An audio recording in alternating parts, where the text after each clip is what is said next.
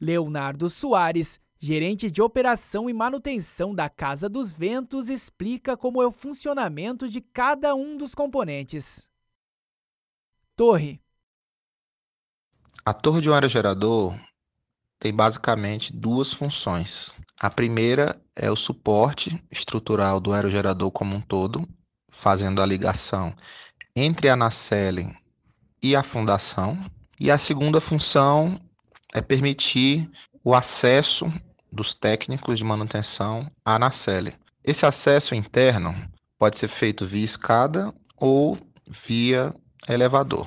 As torres tipicamente têm de 60 a 120 metros de altura e podem ser feitas de aço ou de concreto. Rotor.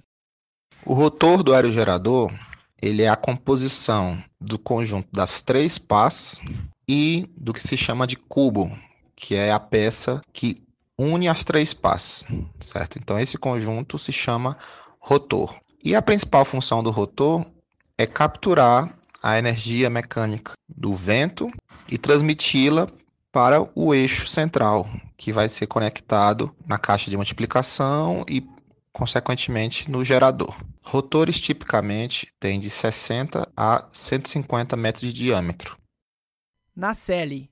A nacelle é a região que informalmente é conhecida como cabeça do aerogerador que é basicamente dentro da nacelle vão estar todos os componentes mais importantes para a geração, como a caixa de multiplicação, o gerador e vários outros componentes eletrônicos e mecânicos importantes para o funcionamento. Tipicamente a nacelle é uma caixa que é feita de fibra de vidro, material compósito, e aí ela fica presa numa estrutura fixada à torre, ao teto da torre. Dentro da nacelle é que são realizadas as principais atividades de manutenção do aerogerador. Caixa de multiplicação. Caixa de multiplicação, em inglês conhecida como gearbox, é uma caixa responsável para aumentar a rotação que vem do rotor, tipicamente uma rotação lenta, da ordem de 15 RPM, até a rotação exigida pelo gerador para geração de energia elétrica, da ordem de 3.000, 3.600 RPM.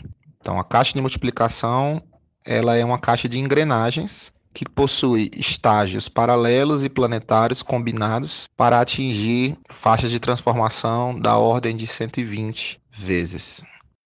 Gerador.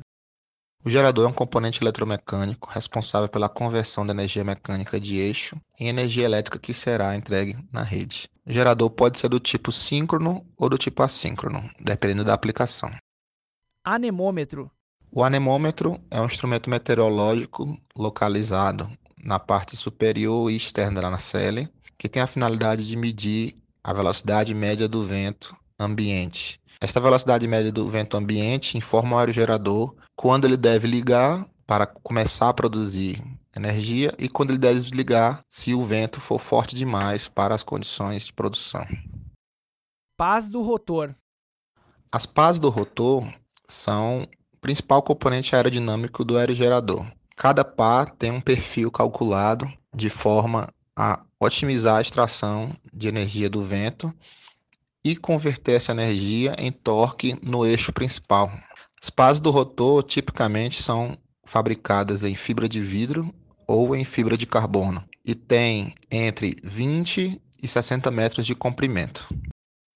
Biruta ou sensor de direção.